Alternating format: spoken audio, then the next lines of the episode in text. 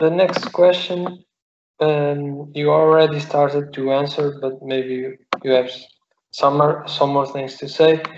Um, is uh, what is the current situation of class struggle in Australia and Yeah. the situation of the ACP? ACP.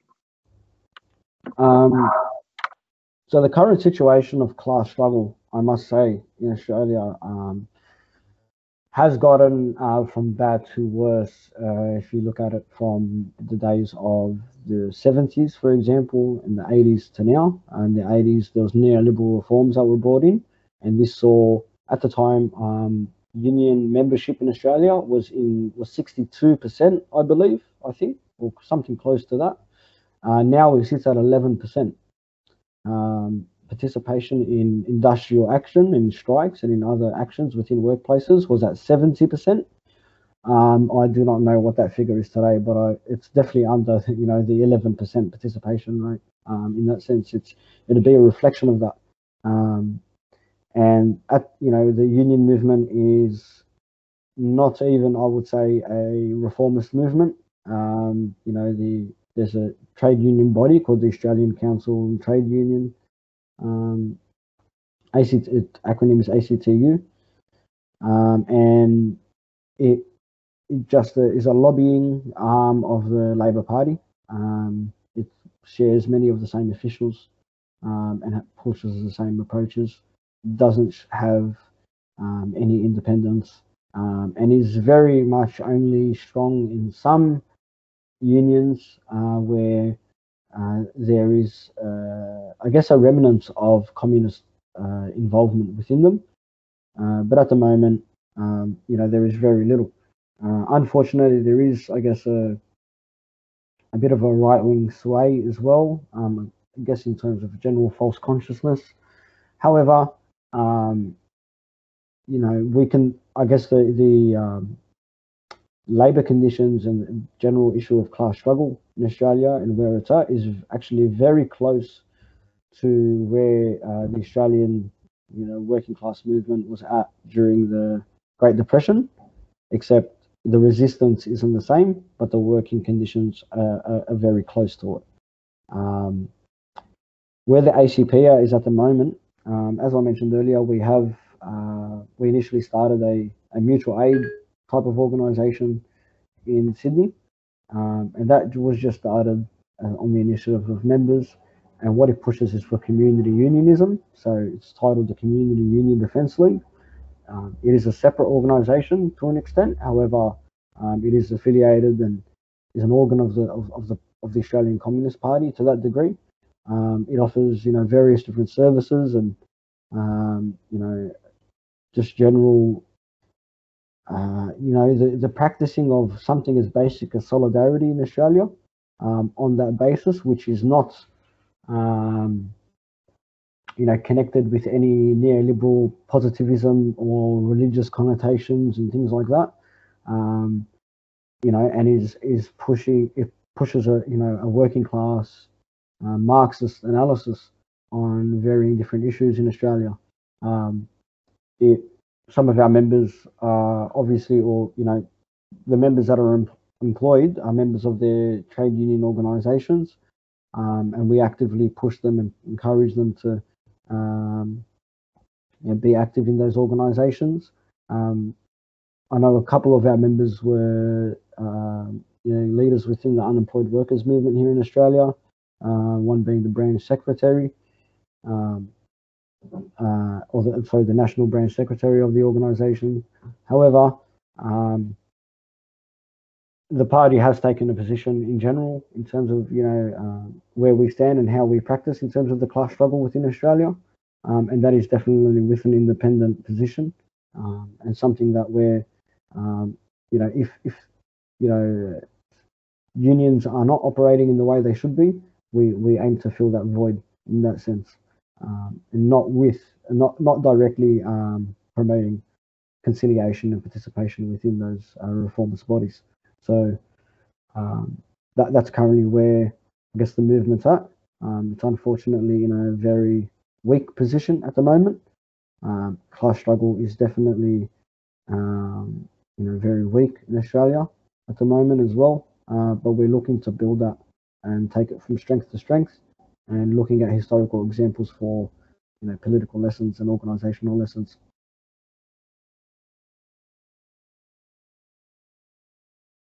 Okay, thank you, comrade. Um, and the next question is, how has been the pandemic and the economic capitalist crisis in Australia? Um, so the pandemic in Australia is still, you know, where, where I live at the moment, we're in a complete lockdown. Um, there's, I think, uh, you know, it's been on average over a thousand cases a day being reported, um, with many people dying every day of it. Um, it's been, you know, ravaging the nation really um, since early last year, like many other nations. And it has seen uh, quite a few contradictions and political issues being brought up. Um, one of them being that the federal government, for example, is responsible for quarantine, which means that any travellers coming into Australia constitutionally, it is under the federal government to handle that. However, um, the federal government now is actually um, a very right wing uh, Pentecostal uh, government, you know, an, an individual, sorry, is the prime minister, and they've infiltrated that government to that extent. And um, they didn't organize that. So what ended up happening was the there was the a contradiction between state governments and federal governments, and them not cooperating with one another, uh, showing, um, as I mentioned earlier, the the the Fed the uh, Federation of Australia and its rush to nature, many um, you know constitutionally within the relationship of state to country, uh, there are a lot of holes and a lot of issues within um, you know that whole structure.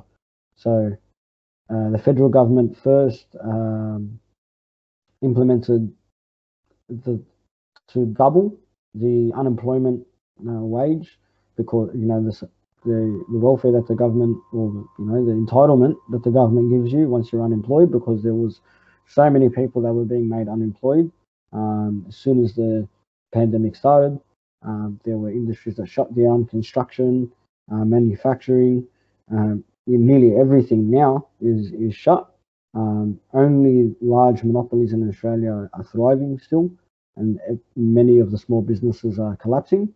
Um, and we're just seeing, you know, capital ri- rising, rising to, you know, and, and with, with, towards the monopoly.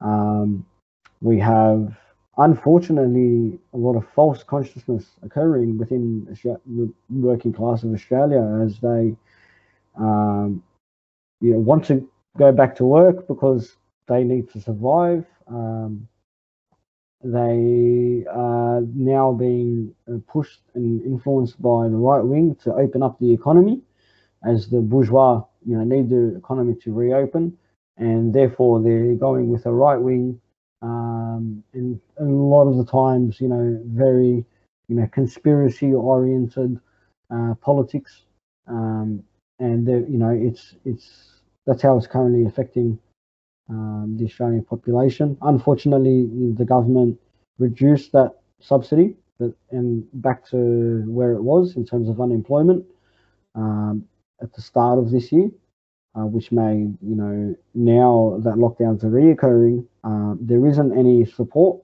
for many working class people in Australia. Um, you know, small businesses and, and, and big businesses receive much more support than the working class do during this pandemic, and those contradictions are definitely being shown to the majority. Um, and I hope it is the is a trigger and the, the I guess um, the crisis that occurs, you know, within capitalism to to force people to become politically conscious to a degree. So yeah, unfortunately, um, that's the uh, situation in Australia with COVID.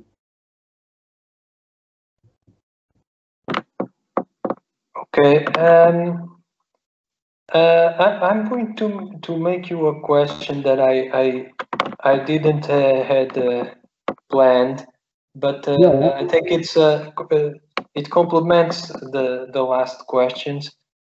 Um,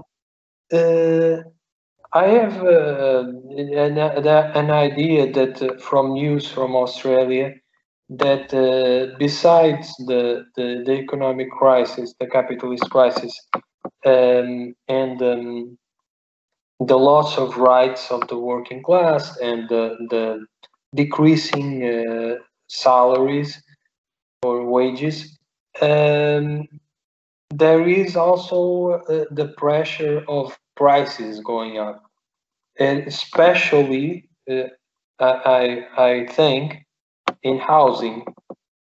And this is uh, felt uh, very strongly in, in Europe, in my country, in Portugal, but uh, also in, in, in many other other countries, even in countries uh, that uh, are among the richest in the world. You know, there's a huge pressure to to for rising prices uh, it, it, it really isn't uh, noticed in the official statistics, but the people really feel that very strongly. And uh, I'm very curious to know how is this uh, uh, equation between between uh, decreasing wages and rights of workers and rising prices, especially in housing in Australia. Yeah. Yeah, the housing um, issue in Australia is actually um, one of the main things that the ACP is looking to to work in um, in terms of dealing with the issue of housing in Australia. Um, historically, the party actually um, had some great gains um, in the post World War II period. Uh, the Communist Party submitted because it had a close relationship, you know, with the, you know the Labor Party at the time submitted the official plan for, or you know, what the official plan's uh, basis was to a royal commission for housing. Um, and the, Australia used to have a very extensive and accessible public housing, and that was because of the extensive work of the communist movement and, and, and some um, social democrats. Um, however, um, today it is in shambles. Uh, public housing is decreasing and decreasing. Uh, housing in Australia is very, very expensive, very expensive. It is ridiculously expensive in comparison to wages.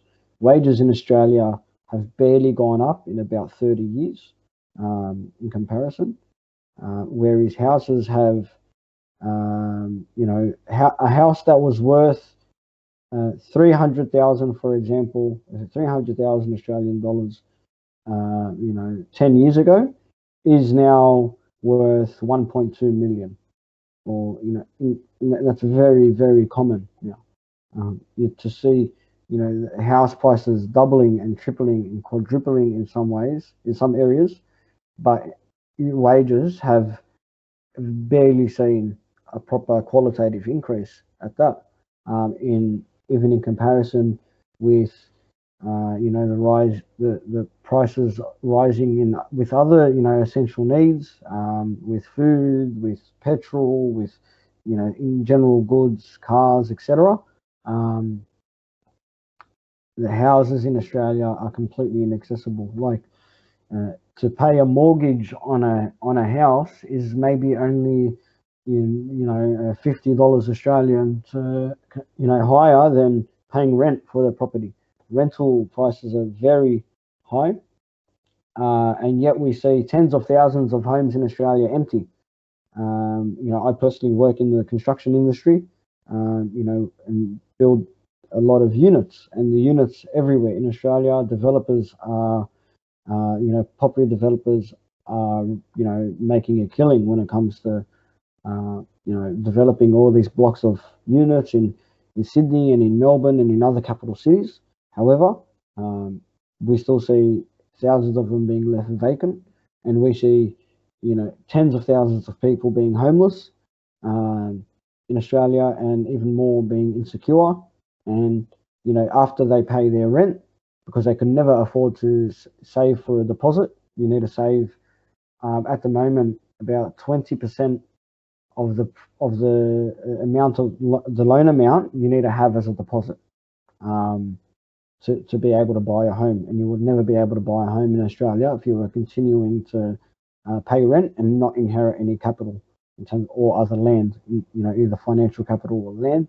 You would never be able to own a home.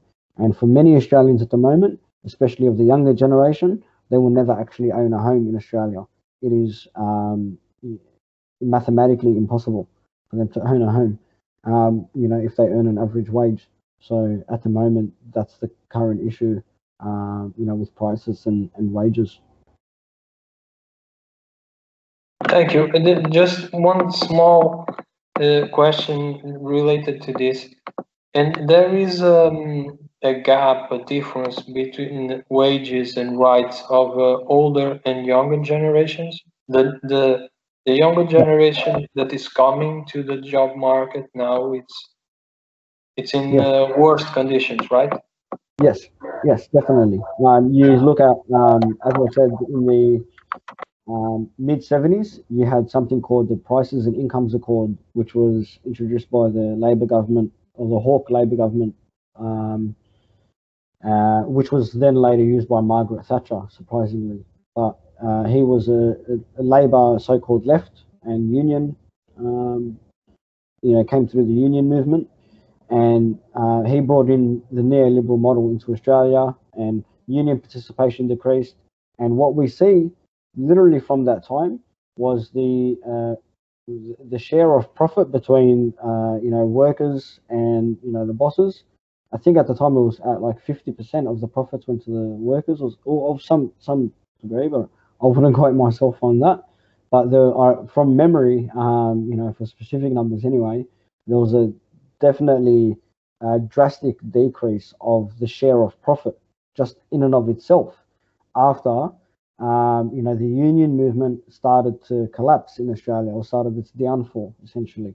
Um, then we come into conditions, uh, the conditions in terms of insecurity, like uh, many youth do not, and is the, it is normal for people to be employed in Australia now as on a casual basis.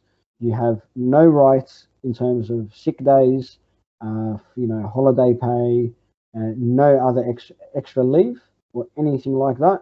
You basically are given um, a bit extra um, on top of the hourly wage, and you lose all of your rights. Um, that is normal in Australia now for you know many people under the age of 30 um, you know i take myself as, as an example. I'm 28 and i just got my first full-time job. Um, you know so that is very normal for people. Um, in, in terms of you know the what has been titled in australia as the sham economy where you are hired um, as know, under a very neoliberal individualist model where everybody is suddenly an entrepreneur and everybody is suddenly a, uh, has their own company and is their own boss and is you know has uh, these uh, you know um, works with you know we see this model definitely being exploited with Menulog and Uber Eats and Uber in general, where you have no and you are just paid per job, and your boss is a is an app on a phone, you know. So um, where you see this quite a lot with, um, you know, the same sort of thinking, uh, you know, that you can pick your own times and pick your own standards and etc. Unfortunately, and what happens is a, um, you know, working conditions getting going from bad to worse because now you have a competition within the working class in and of itself for the for employment as uh, you know unemployment in Australia is is you know much higher than what the you know official statistics say, um, especially youth unemployment. Um, when you factor in underemployment and, and, many other factors, um, you also have something called sham contracting, which is rife in Australia as well, um, where again people work off their own individual businesses um, and they're not hired properly. They have to pay their own taxes and um, are, are hired on the basis of them being individual contractors when they should be employees. So um, that is another issue that's rife in Australia, unfortunately. And you can definitely see a difference with conditions from one generation to the next, as we can see the shift being from the 80s, for example, Um, from someone who was 30, you know, in the 80s, in, in 83, you know, if they had a child at, you know, that time, their children now would definitely not be the same, uh, work under the same conditions for sure.